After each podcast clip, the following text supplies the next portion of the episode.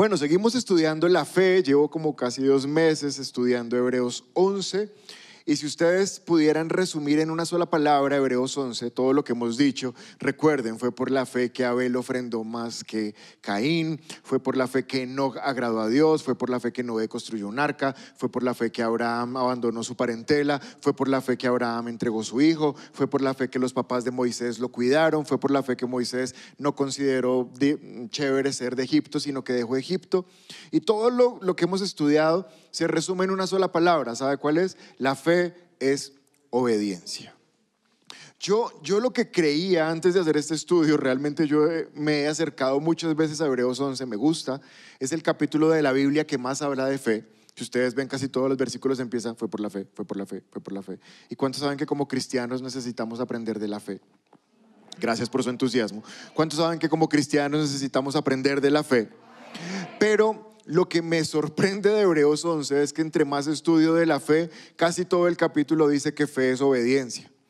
Y yo pensaba que fe era recibir milagros, fe era conquistar eh, cosas que no teníamos, pero la mayoría de la fe es obediencia. Y quiero hacer, hacer este llamado antes de continuar hoy con lo que les voy a decir. Si no tenemos obediencia, va a ser difícil tener fe para recibir respuestas. O sea, antes de la fe para recibir y antes de la fe para conquistar, está la fe para obedecer. Amén. Entonces, si 2020 te costó trabajo obedecer, yo te animo a que tengas un sincero deseo en tu corazón de 2021 obedecer la palabra. Porque el Señor sí ha sido muy claro con cada uno de nosotros. Él nos ha dicho, mire, como si estuviera al lado, Él nos ha dicho, esa persona que está contigo no debe estar más y no deberías tenerla ya, pero le das vuelta y negocias con Dios, ya no negocias más, porque por la fe tienes que obedecer. Ese lugar que frecuentas, esa página de internet donde ingresas, ya no lo debes hacer más. Esa música que escuchas, no más. Pero cuando necesitemos fe para, para recibir, el Señor nos va a recordar que antes de la fe para recibir está la fe para obedecer. Amén. Pero hoy sí voy a hablar de la fe para recibir, porque vienen dos temas que son vitales. Uno es la fe para pasar la prueba y en ocho días la fe para conquistar. Eso es lo que viene en el capítulo. Hebreos capítulo 11, verso 29. Miren cómo dice la palabra. Fue por la fe que el pueblo de Israel atravesó el mar rojo como si estuviera pisando tierra seca cuando los egipcios intentaron seguirlos, murieron todos ahogados. Esto conecta con lo que hablamos la semana anterior. Ustedes se acuerdan que estuvimos hablando de la Pascua. ¿Qué es Pascua? Paso. ¿Paso de dónde a dónde?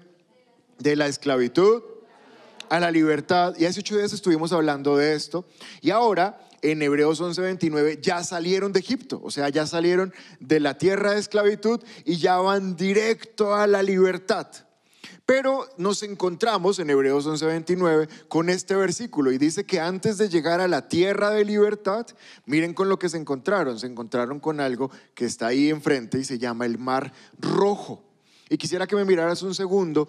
Lo que uno pensaría es que siempre que recibes a Jesús, siempre que metes a Dios en tu vida, Él te saca de la tierra de esclavitud y te lleva a la tierra de libertad y de bendición pero no siempre llegas directo a la tierra de bendición. Antes, en ocasiones, necesitamos la tierra de la prueba. Si ven que no hay ni un amén. En la otra reunión tampoco, tranquilos. Antes de entrar en la tierra que fluye leche y miel y que es súper abundante, antes necesitamos la tierra de la prueba. Entonces el paso de la esclavitud a la bendición en ocasiones está eh, interrumpido por la prueba. Y la prueba está ahí porque nuestro corazón la necesita. Nuestro corazón necesita la prueba porque nuestro corazón no está listo para la bendición. Y el corazón del pueblo de Israel tampoco. Ustedes se acuerdan que les dije la semana anterior que esta gente llevaba más de 400 años siendo egipcios. O sea, ellos no, gozaban de los privilegios de Egipto, pero todo el resto era egipcio. O sea, comían la comida con los ingredientes y los condimentos que los egipcios cocinaban. Veían los dioses, las celebraciones y colaboraron en la construcción de los templos donde los egipcios celebraban sus ritos religiosos. Entonces, a pesar de que eran un pueblo de Dios, cada año que pasaba, cada generación que nacía, se acordaban menos y vivían menos como el pueblo de Dios. ¿Cuál era el modelo de autoridad que el pueblo de Israel conocía? El faraón.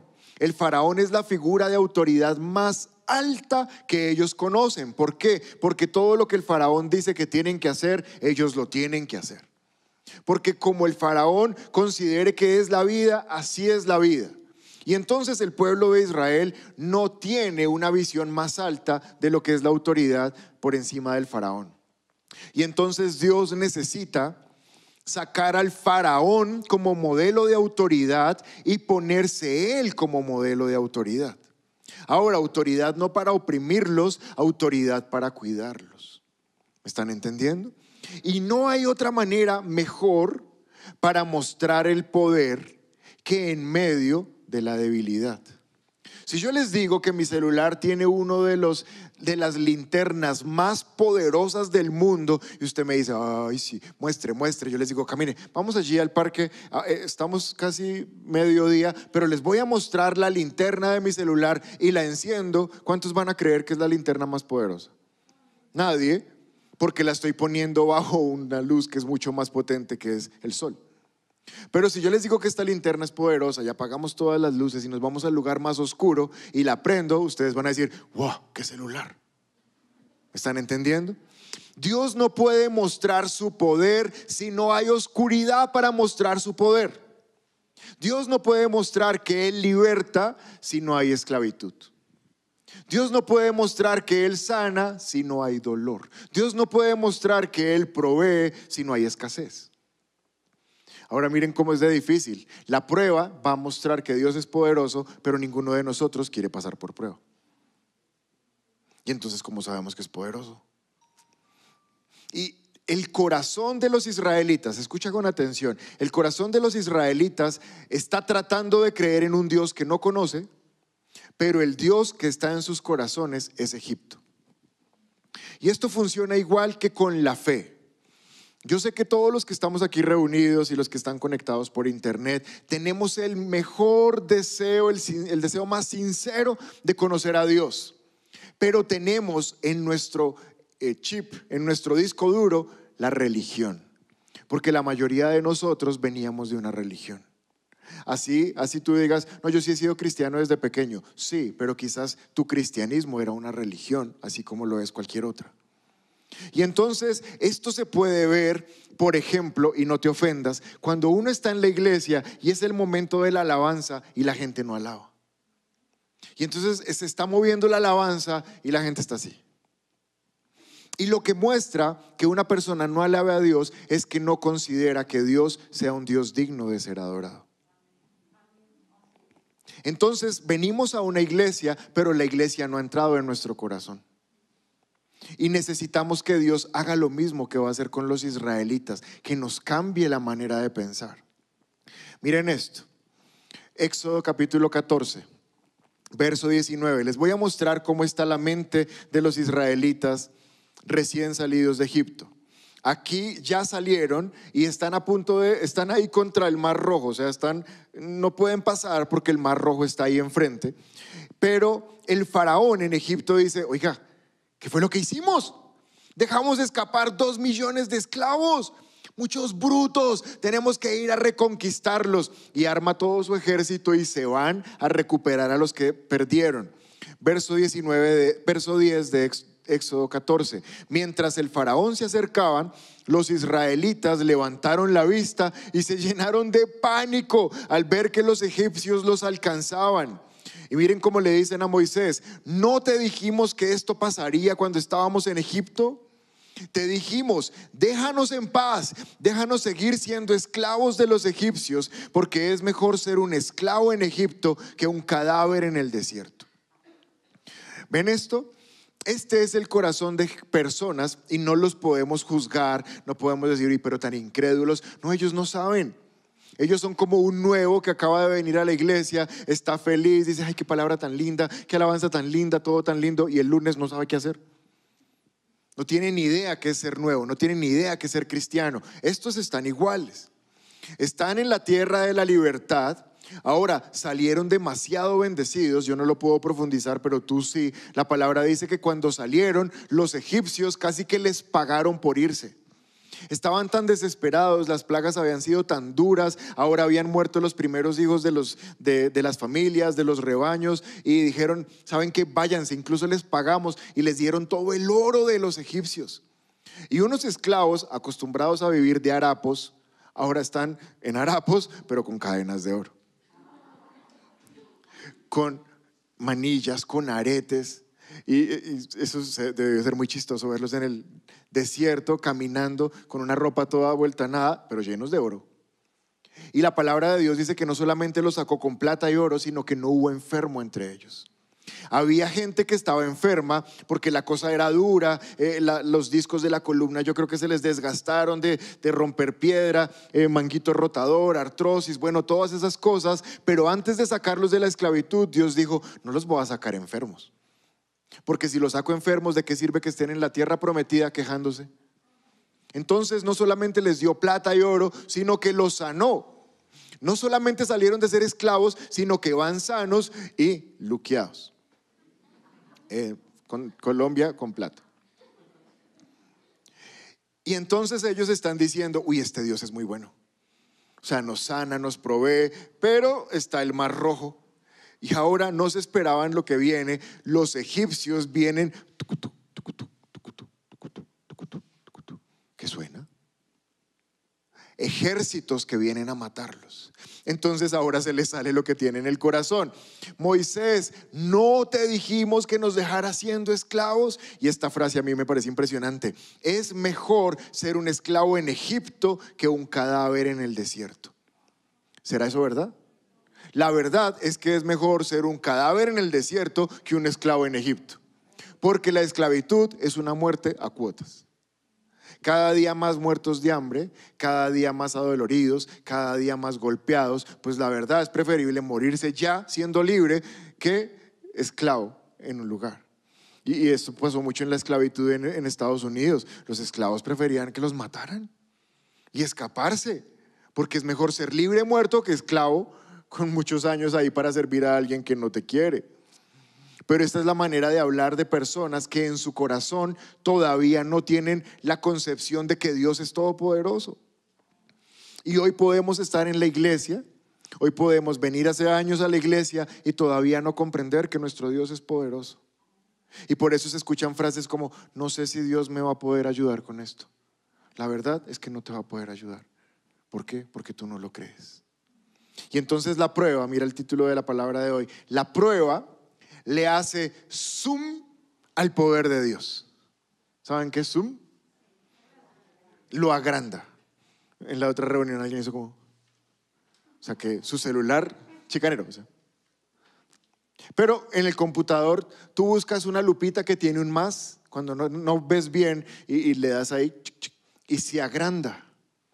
La prueba lo que debe hacer es agrandar el poder que Dios tiene para ayudarnos en la prueba.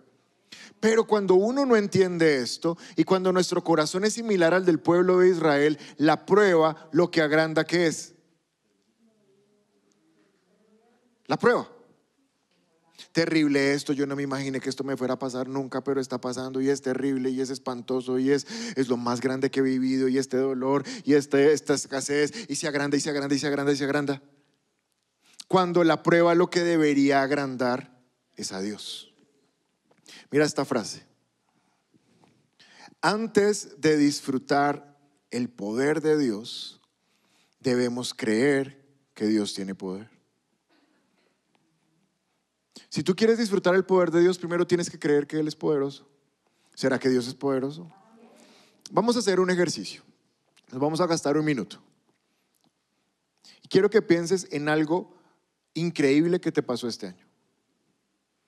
Que tú dices, uy, si no hubiera sido por Dios no me pasa. No me miren, piensen. Bueno, si, si me miras pensando, pues mírame, pero yo no puedo pensar mirando a alguien que me distrae. Tengo que mirar a otro lado. ¿Ya lo pensaste? ¿Sí les pasó algo sobrenatural o no? Yo les voy a decir una cosa sobrenatural que me pasó. Desde que se empezó a levantar la cuarentena, he ido por lo menos a 200 hospitales diferentes en este año. Y no me he contagiado ni un solo día del virus. Eso se llama algo sobrenatural. ¿Les pasó algo a ustedes? Si están acá es porque sí, porque no asistimos ni a su velorio, ni los estamos visitando en un hospital. Entonces lo que pasa es que a veces uno se acostumbra a las bendiciones y en vez de hacerle zoom a Dios, lo minimiza. Tanto que parece que ya no lo necesitara. Y como te levantas cada día sano y como en el vestir hay ropa y como en la mesa hay comida y como afuera hay trabajo o estudio o universidad, se te olvida que todo eso es un milagro. Entonces se necesitan momentos más fuertes donde hay un mar rojo adelante para que el poder de Dios se vuelva a maximizar. Porque si tú no comprendes que Dios es poderoso, no vas a poder disfrutar del poder de Dios. Es como un computador. Yo uso solo mi computador para usar Word, para escribir. Y alguien me dice, uy, con ese computador yo podría editar videos, editar música. Y yo, ¿con este? No, este solo es para usar Word. Claro, yo uso mi computador conforme a la revelación que tengo de mi computador. Tú disfrutas de la presencia de Dios conforme a la revelación que tienes de Dios. Si tu Dios es un diosito para venir a la iglesia un dominguito, pues esa es la revelación que tienes de Dios y esa es la vida que tienes. Pero cuando tú comprendes que tienes un Dios sobrenatural, que es poderoso, ese es el estilo de vida que tú tienes. Pero eso solamente va a ocurrir cuando viene la prueba, porque los israelitas, el mayor poder que conocen, ¿cuál es? El faraón. Y ahora que son libres, están bajo otro gran poder que la mayoría de ellos no conocían. ¿Saben cuál es? ¿Cuál es? Ir a la playa. Porque cuando usted nunca ha ido a la playa, no se imagina que el mar lo puede revolcar. ¿Sí o no? Pero ahora los israelitas esclavos, Dios los va a llevar a la playa y los pone bajo otro poder sobrenatural, el mar. Y ellos están como, ¿y cómo vamos a pasar al otro lado? Y pensando en ese poder sobrenatural, viene otro poder, en ese poder natural, viene otro poder natural atrás, que es un ejército, y ahora están entre dos poderes que los van a matar entre los dos. Y Dios dice, cuando estés entre dos situaciones que parecen muy poderosas, yo estoy por encima. ¿Están entendiendo? No hubieran podido saber que tienen un Dios sobrenatural si no están en un momento de prueba. Si queremos conocer a Dios, vamos a tener que pasar por momentos difíciles. Y te voy a enseñar esta mañana cinco cosas al respecto de la prueba cómo pasar la prueba. Hebreos capítulo 11, verso 29. Fue por la fe, fue por la fe que el pueblo de Israel atravesó el mar rojo como si estuviera pisando tierra seca, cuando los egipcios intentaron seguirlos, murieron todos ahogados. Murieron todos ahogados. Primera cosa que te quiero enseñar acerca de la prueba. Este pueblo de Israel sale de Egipto van súper felices y lo que menos se imaginan es que antes de llegar a la tierra prometida va a haber una prueba. Yo no me lo hubiera imaginado. O sea, yo lo que pienso es que si Dios es tan perfecto y tan bueno y tan sobrenatural como dice, me saca de la esclavitud y me pasa de una vez a la tierra prometida. Yo no podría imaginarme que en la mitad me voy a encontrar con semejante problema no que se llama mar rojo. Y es lo primero que te quiero decir acerca de la prueba. Ser cristianos no implica no pasar por tiempos difíciles. Ser cristianos no implica que las cosas van a estar difíciles. Y esto parece obvio, pero a la vez es demasiado profundo. Porque no quiero que me respondan, nadie levanta la mano, nadie diga yo, pero pregúntatelo. Si alguna vez te ha pasado algo difícil y tú no te has dicho en la cabeza, ¿y por qué me pasa esto si soy cristiano? No, no le responden, pero sus caras dicen, están que dicen que sí. Y estoy seguro, mire, seguro, porque a mí me ha pasado que predico el domingo y el lunes estoy metido en unas que yo le digo a Dios, ven Señor, pero yo ayer prediqué, prediqué mal o qué? O sea, pastoreo una iglesia, soy cristiano, predico, sacrifico mi domingo en la mañana y me pasa esto. Ah, ahora ya se sienten identificados algunos. Uno se pregunta, ¿por qué si soy cristiano tengo que atravesar estas cosas? Eh, y alguien en su buen deseo incluso escribió un libro ¿Por qué le pasan cosas malas a la gente buena? Es un libro completo.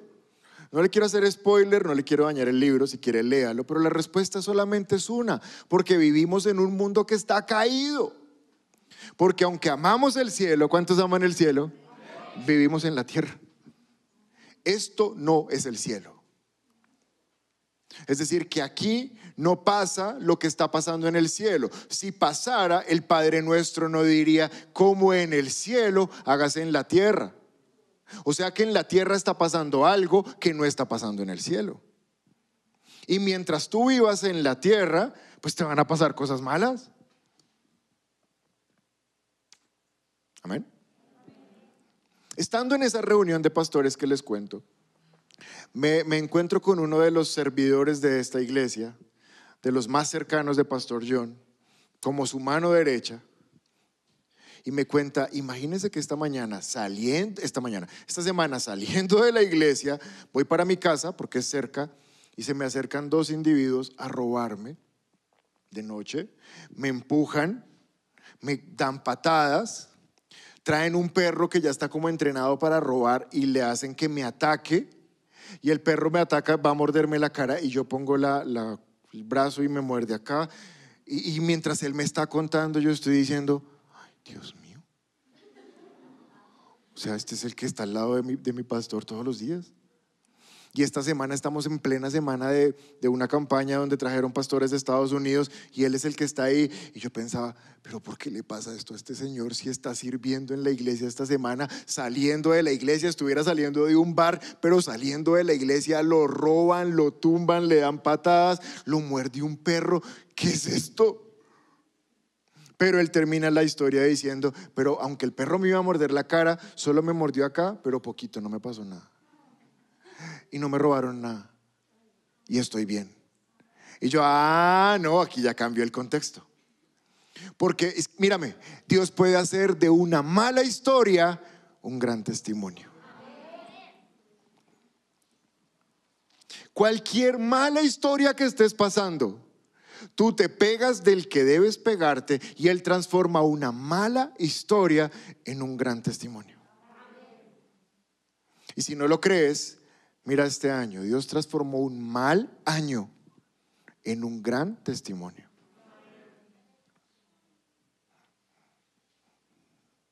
Juan 16, 33. Jesús hablando, los discípulos le dicen como Jesús, estamos desanimados. O sea, podrías darnos una palabra así como que nos reconforte, nos levante. Jesús dice, muchachos, les tengo Aquí en el mundo tendrán muchas pruebas y tristezas. No sé, es como para salir llorando de esa predicación. ¿Cuántas pruebas? ¿Cuántas tristezas? ¿Cuántas pruebas? ¿Cuántas tristezas? Muchas. Pero confíen, anímense, yo he vencido al mundo. Si Jesús, siendo Dios, que tenía a su disposición legiones de ángeles, pasó momentos súper difíciles en la tierra. ¿Será que tú y yo no vamos a pasar momentos difíciles? Van a venir cosas que no son agradables. Pero a los que creemos en Cristo, un momento difícil se va a convertir en un gran testimonio. Pero esos momentos difíciles hacen que tú le hagas zoom al poder de Dios.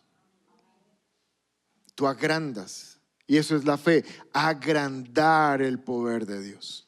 Entonces, primera cosa que te quiero enseñar acerca de la prueba, ser cristianos no implica que no vamos a tener dificultades. Pero aún en nuestras dificultades, mayor es el que está con nosotros. Y Él va a transformar esas dificultades en un tremendo testimonio para su gloria.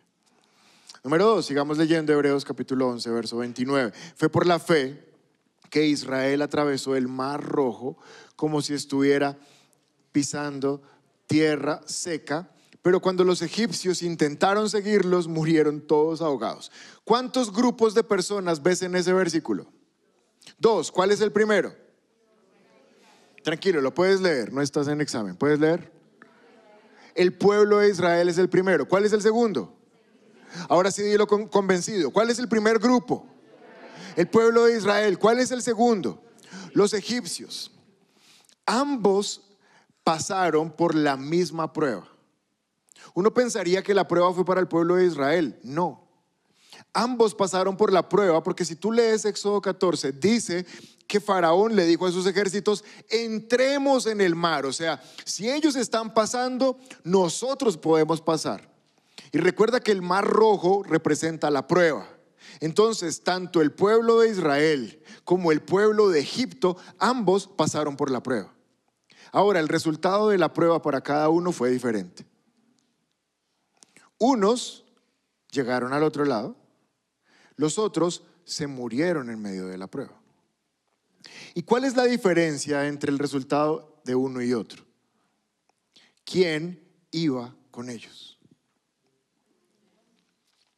La segunda cosa que te quiero enseñar acerca de la prueba es que los momentos difíciles de la vida tú puedes escoger si los pasas solo o si los pasas acompañado de Dios. Pero el resultado es súper diferente. Los egipcios terminaron un poquito mal, todos ahogados. Ahora, una cosa es tener a Dios que no nos, que no nos protege y otra cosa es ser enemigo de Dios, eso es todavía peor y ellos eran enemigos de Dios, pero cada uno de nosotros debe decidir si quiere involucrar o no a Dios. Miren esto, Deuteronomio capítulo 30, verso 19. Dice la palabra, hoy te he dado a elegir entre la vida y la muerte, entre bendición y maldición. Ay, si eligieras la vida para que tú y tus descendientes pudieran vivir. ¿Sabes qué? Esta mañana tú me estás oyendo. No sé con cuánta seriedad me estás oyendo, no sé con cuánta voluntad me oyes o si te obligaron a oírme, pero indiferente de como sea, una u otra cosa, lo que te quiero decir es la misma información. Dios absolutamente a todo el mundo le ofrece su protección. A todo el mundo. A todo el mundo les dice, hoy te doy a elegir. Tú puedes elegir. Y para mí la ilustración más, más cercana de esto es como cuando a mí me ofrecen un seguro. Por lo general cuando te ofrecen un seguro es porque tú estás bien. Porque si ya estás mal no te ofrecen el seguro. Y cuando uno está bien y le ofrecen un seguro, lo primero que uno piensa es, yo no necesito el seguro. Porque no estoy planeando ni enfermarme, ni morirme, ni estrellarme entonces yo no necesito eso. Y es lo mismo, Dios dice, te ofrezco un seguro. Los israelitas compraron el de todo riesgo. Pero el mismo seguro que Dios le ofreció a los israelitas, ese mismo seguro se los ofreció a los egipcios. Cada vez que Moisés entraba donde el faraón, le decía, es que hay un Dios que merece adoración. Le está predicando la palabra. De hecho, si ustedes leen Éxodo es muy chistoso porque en un momento el faraón está tan desesperado que le dice a Moisés, ore por mí. O sea, pídale a ese Dios suyo que no sea tan bravo. Él alcanzó a pensar que había un Dios poderoso. La oferta de vida y muerte no fue solo para los del pueblo de Israel, fue también para los del pueblo de Egipto. Y unos y otros hicieron su elección y unos y otros recibieron el resultado. A mí eso de los seguros me, me, me parece fuerte porque uno dice, no me alcanza la plata para pagar un seguro. Y yo pagué el seguro de mi carro y nunca lo he usado. Pero un día estábamos aquí en Mosquera eh, tanqueando en una bomba, en una estación de servicios, que en la otra dije bomba y la gente como una bomba, no, una estación de servicio. En otros países no saben que es una bomba. Y mientras bajábamos a pagar, se cerró el carro y quedó cerrado como a las 10 de la noche un sábado. Creo que era un sábado. Y nosotros como, oh, oh, ¿y ahora cómo vamos a llevarnos? Quedó, quedó estacionado donde se tanquea, ¿me entiendes? Todos los carros como, no puedo. Se cerró. Y recordé que tenía un seguro. Dije, ¿será que el seguro me cubre hasta Mosquera? Estamos fuera de Bogotá. ¿Y será que me cubre en fin de semana? ¿Y será que me cubre en la noche? Vamos a probar. Mira, se me cerró mi carro y ahí dice que por el seguro me envían a alguien a abrirlo. Claro que sí, ¿dónde está? En tal parte, va para allá. A los minutos llegó un señor en una moto, me abrió el carro. ¿Yo cuánto le debo? No, señor, usted no me debe nada, esto ya está pago. ¿En serio? Sí, porque usted tiene un seguro. Yo nunca compré el seguro pensando dejar las llaves dentro del carro. Pero resulta que una situación que yo no esperaba me demostró que ese seguro valía la pena. Resulta que tú no estás viniendo a la iglesia pensando en que mañana vas a pasar una prueba. Pero mañana, cuando pases la prueba, tu seguro va a responder por todos los riesgos que tú estés expuesto. Porque funciona igual. Hoy te doy a elegir. Éxodo capítulo 14, verso 19. Miren cómo funciona. Entonces el ángel de Dios que iba al frente del pueblo de Israel, ¿dónde iba el ángel de Dios? Al frente, porque cuando, cuando no había peligro, iba guiando, iba al frente. Pero ahora viene el peligro por detrás porque viene el ejército. Entonces el ángel que iba al frente se trasladó hacia atrás. Y la columna de nube también se cambió de lugar y pasó de estar, a estar detrás de ellos y la nube se puso entre los egipcios y el campamento de los israelitas, y al atardecer la nube se convirtió en fuego e iluminó la noche. Pero los egipcios y los israelitas no se acercaron unos a otros en toda la noche. ¿Se pueden imaginar esto? Salieron del pueblo de, Egipto, salió el pueblo de Israel de Egipto, y dentro de ese grupo de personas había niños. Entonces imagínate tú caminar de la mano con un niño de tres años y en la otra mano una abuelita de 90. ¿A qué paso caminas? Eso es como un pasito adelante, dos para atrás. Porque no les rinde nada. Y uno ahí como, vamos abuelita, vamos niño. Y detrás un ejército con los caballos más caros y mejor entrenados de la época. y uno como, vamos abuelita, vamos abuelita. ¿Cuál es la probabilidad de que mueran por el ejército? Como del 4000%, si es que eso existe. Pero entonces Dios dice, la abuelita no va a caminar, el niño no va a correr, tengo que poner el ángel para que los separe. Y esa es la diferencia que hace cuando tú escoges que Dios vaya de tu lado. No importa cuál es la manera que Dios va a usar, Él la va a usar y en cualquier dificultad que tú estés, Él se va a interponer entre la prueba y tú y tú vas a pasar. Ahora, revisa, revisa esto. Es que la, palabra tiene tantos detalles. Se me deben pasar montones, pero hay unos que, que sí los logro recordar. Ponlo otra vez, Hebreos 11, 29. Y dice que las personas del pueblo de Israel atravesaron, ¿puedes leerlo? ¿Cómo atravesaron? Como si estuvieran pisando tierra seca. ¿No les parece curioso que si se acaba de abrir el mar, la tierra esté seca? ¿Cómo debería estar la, tierra? Pues con barro. O sea, que uno mete y dice, gas. Y en, en sandalias. Algunos descalzos. Pero Dios es tan perfecto que la tierra estaba seca. Para que ni siquiera el barro ensuciara sus sandalias. Ese es el nivel de protección de Dios. Pero ¿cómo estaba para los egipcios? Por Éxodo 14, 25 torció las ruedas de los carros para que le resultara difícil manejarlos. Los mejores carros, el mejor diseño de la época, el Audi de la época. Con esas llantas todas torcidas, tanto que los egipcios decían, ¿qué está pasando?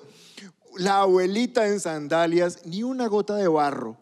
Y los mejores carros de guerra con las llantas todas a punto de desbaratarse. Y miren, fue tanto que los egipcios decían, salgámonos de aquí, alejémonos de los israelitas. El Señor está luchando por ellos en contra de Egipto. Yo noto que es muy diferente con quién atraviesas tú, atraviesas tú la prueba. Es súper diferente que tú empieces 2021 y le digas, Señor, yo no sé cómo va a ser 2021, pero contigo va a ser mejor. O sea, al menos por tierra seca paso. El otro año, ninguna rueda de tu vida va a estar así. Tú vas a pasar como por tierra seca. Porque eso es lo segundo de la prueba. Tú tienes que saber si la pasas solo, y aún siendo cristiano, tú puedes pasar la prueba solo. No puedes esperar a que la prueba llegue para querer tener fe. Eso es lo que estaba pasando con los israelitas. Ellos no tenían fe en Dios, no habían tenido tiempo para tener fe. Y eso es lo que pasa a veces cuando la gente viene a la iglesia y dice, ahora sí, ahora sí, ahora sí, ore por mí, mire, se, se va a morir, se va a ir de la casa, lo van a despedir, ahora sí. Y uno dice, bueno, oremos, pero yo no sé si vas a recibir porque no has tenido tiempo para poner fe. Entonces, si no hay tiempo para poner fe, el que es Dios, el que es poderoso, es la enfermedad, no Dios. El que es poderoso es el jefe que te está despidiendo, no Dios. No ha habido tiempo para formar relación, no ha habido tiempo para que tú disfrutes de la palabra, porque la palabra es la que va a producir fe. Gloria a Dios, ustedes hoy están aquí y no están enfrente del mar rojo, sino que están teniendo tiempo para producir fe, para cuando venga el faraón, tú dices, no, mayor es el que está conmigo. Amén. Bien, sigamos. Vuelve a poner Hebreos 11:29. Son cinco cosas, llevo dos. La primera es que por ser cristianos no significa que no vas a pasar momentos difíciles. La segunda es que los momentos difíciles los puedes enfrentar solo o acompañado, pero el resultado es súper diferente. Hebreos 11:29. Vamos a la tercera. Fue por la fe que el pueblo de Israel atravesó. Vamos, alguien diga conmigo, atravesó. Vamos, di fuerte, atravesó. Los que están en el overflow también, vamos, di atravesó. Los que están en internet, escriban ahí, atravesó. Y, yo fui al diccionario porque necesitaba saber qué significaba atravesar. Puse significado de atravesar y miren esta cosa tan impresionante. Atravesar, pasar de un lado al otro.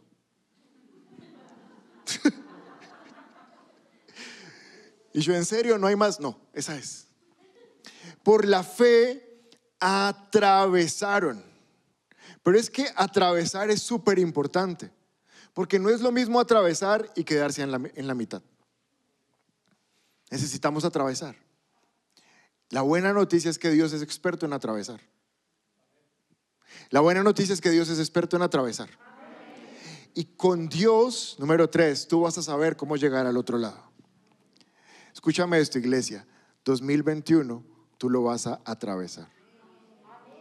O sea, no solo lo vas a iniciar, sino que vas a llegar al otro lado. Les voy a mostrar una, una historia en la Biblia, Lucas 8:22. Ya todos se saben esta historia. Lucas 8:22 dice, un día Jesús abordó una barca con sus discípulos y les dijo, pasemos al otro lado del lago, y así lo hicieron. Ahora ustedes ya saben qué pasó, que se, vino la tormenta y Jesús se durmió y los discípulos le dijeron, no te importa que nos morimos y no sé qué. Pero después de eso, verso 26 dice, después arribaron a la tierra de los Gerasenos, y quiero que leas conmigo eso que sigue después, un, dos, tres, que está... Espera, para, con fe, con ánimo. Un, dos, tres, que está en la ribera opuesta a Galilea. O sea, ahora ¿dónde estaban? Al otro lado. Jesús dijo, muchachos, pasemos al otro lado. Vino la prueba, vino el temor, vino la lluvia, vino la tormenta, vinieron las olas, pero al final llegaron al otro lado. No importa la prueba, Dios sabe llegar al otro lado. Y si tú estás con Él, llegarás al otro lado. Me gusta esta frase, no la puse porque no es mía, entonces no la puse por respeto, pero sí te la quiero leer, es de un pastor. Dice, Dios tiene siempre una puerta que nosotros desconocemos. Qué buena frase. Estuve tentado a decir que era mía, pero no, el Espíritu Santo no me deja. Dios siempre tiene una puerta que nosotros desconocemos. Iglesia, sean sinceros. ¿Les ha pasado alguna vez que Dios abre una puerta que ustedes no supieron? pasó, ustedes decían, eso fijo, fijo va a ser por este ladito y me van a llamar de aquí, no sé qué. Y Dios, pa, por allá, y uno. Dios siempre tiene una puerta que nosotros desconocemos. Pero no se nos manda a analizar el problema, se nos manda a confiar en Dios. Ustedes se imaginan la escena de la gente al frente del mar rojo diciendo, ¿cuánto me dirá? Y Dios, pero avancen, espera, espera. Eso es, hondo ya, ya la ciencia sabe cuánto medía. En promedio son 500 metros de profundo. ¿Se imaginan el pueblo? Son como 500, 500. Uy, no, no vamos a pasar. Linfopenia, ¿qué será linfo? ¡Ah! Dios mío. Ay. Y me llaman, pastor, ¿es esto? Dígame qué es eso, por favor. Mira, no indagues acerca del problema, indaga acerca del Dios que está por encima del problema. No te llamaron a investigar qué tan mal está la cosa. Te llamaron a saber qué tan poderoso es tu Dios. ¿De qué te sirve saber qué tan mal está? ¿Te va a cambiar en algo? No, más bien averigua qué tan fuerte es Dios. Isaías 43, verso 2. Dice la palabra, cuando pases por aguas profundas, yo estaré contigo. Cuando pases por ríos de dificultad, no te ahogarás. Y cuando pases por el fuego de la opresión, no te quemarás y las llamas no te consumirán. ¿Qué les parece ese versículo? ¿Está bueno? ¿Está chévere? A mí no me gusta. Porque yo quisiera que el versículo dijera, nunca pasarás por aguas profundas. Nunca pasarás por ríos de dificultad, nunca pasarás por el fuego de la opresión. Pero el versículo me lo asegura, cuando pases. Y cuando pases por los otros. Y cuando pases por los otros. Por eso no me gusta el versículo. Pero después dice que cuando pases por esas aguas, Dios va con nosotros y a ella la cosa es diferente. Quiero que cierres tus ojos por un momento. Todo el mundo, aún en casa y pienses si hay algo difícil o algo que te está preocupando, ansiedad del otro año, ansiedad de una decisión, un dolor, una enfermedad. Cierra tus ojos por un momento. Y ahora abre tus labios y di conmigo, pasaremos al otro lado. Quiero que lo digas una vez más, pasaremos al otro lado. No abras los ojos todavía, no te estás perdiendo de nada aquí. Cierra tus ojos. Y ahora quiero que te visualices al otro lado de esa prueba. Ya sano, ya corriendo, ya con tu familia conocedora de Cristo, ya trabajando, ya estudiando. Quiero que te veas al otro lado. Y ahora que te estás viendo allá, vuelve a decir conmigo, pasaremos al otro lado. Mírame, si Dios te trajo esta mañana y te dijo que pasarás al otro lado, pasarás al otro lado pero visualízate al otro lado. Estábamos en esta campaña que les cuento esta semana, vino un, evangelista de Estados Unidos que fluye en los milagros, en las sanidades. Y entonces está orando por una señora que tiene unas muletas y esta señora bota las muletas y arranca a correr. Y todos, oh, Dios existe. Es verdad. Pero hay otra señora con un bastón quizás tú no me comprendes, pero tener unas muletas implica más discapacidad que tener un bastón. En gravedad es más difícil unas muletas que un bastón. Y entonces el, el, evangelista le dice, suelta el bastón y corre. Y ella, no puedo, no puedo. Y él le pregunta, ¿tú crees que Dios te puede sanar? Y ella le responde, no. Y él le dice, entonces siéntate. Porque si no crees, pues ¿cómo te va a sanar?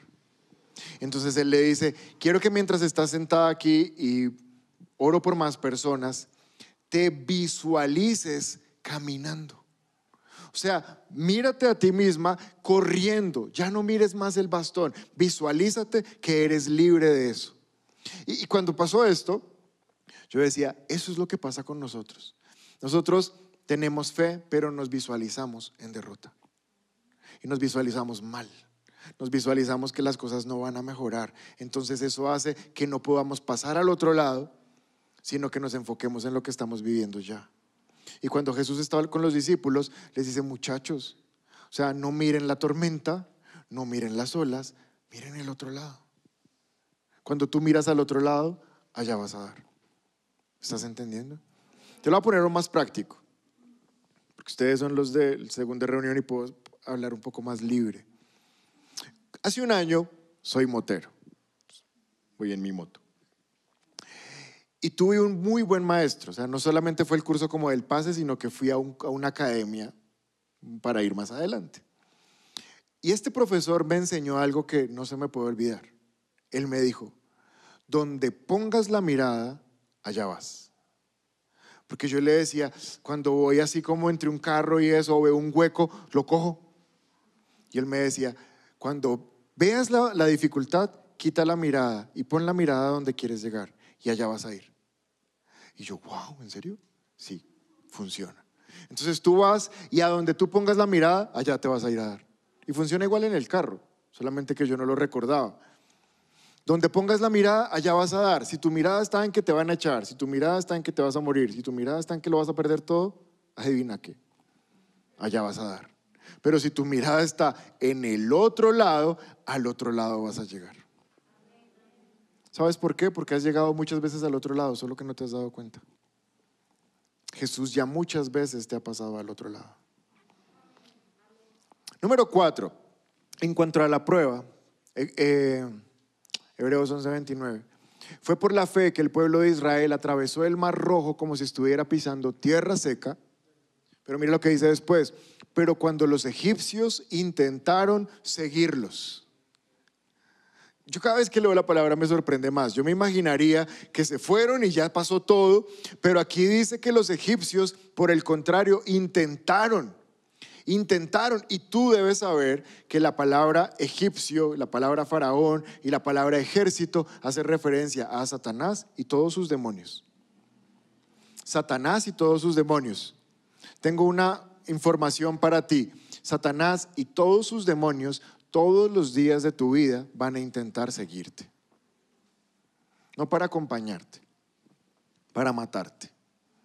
La función del diablo es matar, es robar y es destruir.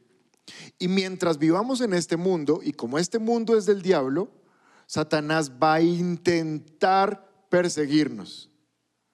Éxodo capítulo 14, verso 5. Cuando al rey de Egipto le llegó la noticia de que los israelitas habían huido, el faraón y sus funcionarios cambiaron de parecer. ¿Qué hemos hecho al permitir que los esclavos se fueran? Se preguntaban, verso 9. Los egipcios los persiguieron con todas las fuerzas del ejército del faraón todos sus caballos y sus carros de guerra, sus conductores y sus tropas alcanzaron al pueblo de Israel mientras acampaba junto al mar. Todo el poder de las tinieblas está en contra de ustedes, porque ustedes son cristianos. Y el diablo nos odia. Entonces, lo que te quiero decir es que aunque el enemigo trate, Lucas capítulo 10, verso 19, ahora Jesús dice, miren, les he dado autoridad sobre todos los poderes del enemigo. ¿Cuántos se alegran de eso? En los versículos anteriores de Éxodo decía todos sus ejércitos, todos sus caballos, todos sus carros. Y uno dice, ¿cómo en serio son todos? O sea, no me puede mandar unos poquitos. Todos. Sí, todos. Pero Jesús dice, pero ahora les doy autoridad sobre todos los poderes del enemigo y pueden caminar entre serpientes y escorpiones y aplastarlos y nada les hará daño. Cuando tú lees la palabra serpientes y escorpiones es un tipo de Satanás. ¿Por qué? Porque las serpientes y escorpiones tienen en común algo, el aguijón. Y el aguijón es para picar y a través del aguijón meter veneno y matar. Entonces, por eso no dice, y cuando camines entre palomas y turpiales, no. Jesús tenía que ser claro. Iglesia, te guste o no, todos los días caminamos entre serpientes y escorpiones, todos los días. Todos los días el diablo manda el aguijón, pero aquí dice que nosotros tenemos la autoridad de aplastarlo y nada nos hará daño.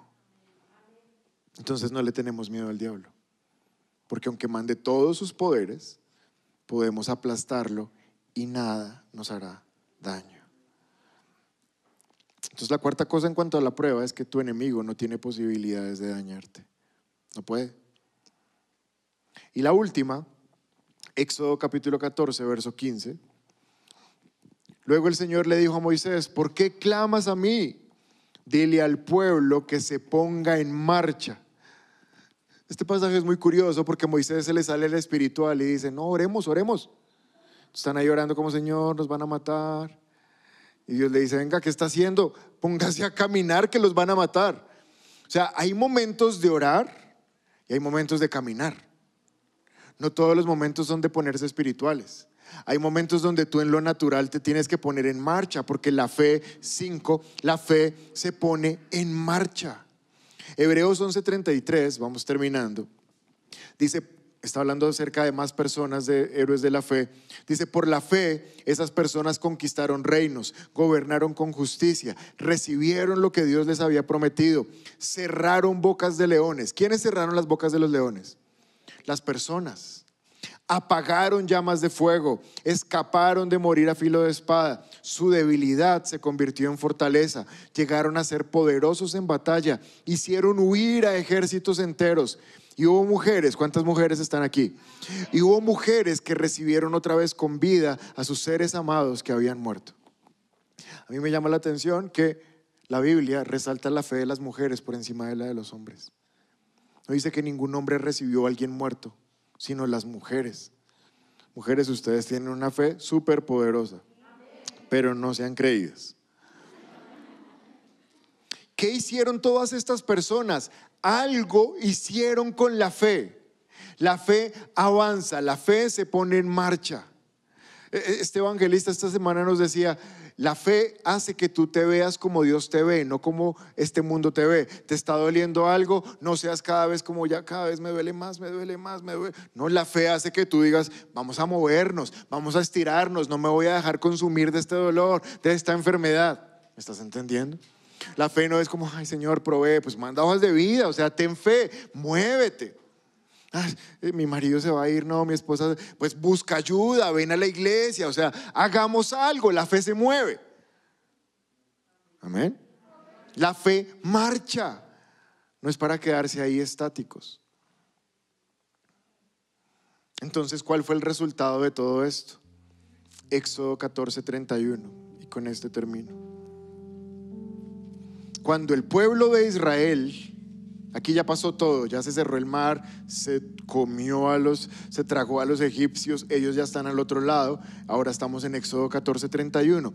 Cuando el pueblo de Israel vio el gran poder que el Señor había desatado contra los egipcios, se llenaron de temor reverente delante de él y entonces pusieron su fe en el Señor y en su siervo Moisés. ¿Qué produjo la prueba? ¿Qué produjo el mar rojo? Que pusieran su fe en el Señor. Si no es por el mar rojo, la fe no crece. Si no es por tus momentos de dificultad, tú no creces. Entonces la, la prueba es necesaria para hacer zoom del poder de Dios primera vez que te conectas con nuestra iglesia y quieres aceptar a Jesús en tu corazón, te invitamos a que des clic en este video. También queremos conocerte, así que te invitamos a que nos dejes todos tus datos personales en nuestro sitio web. Por último, si quieres ver nuestro último video, te invitamos a dar clic aquí.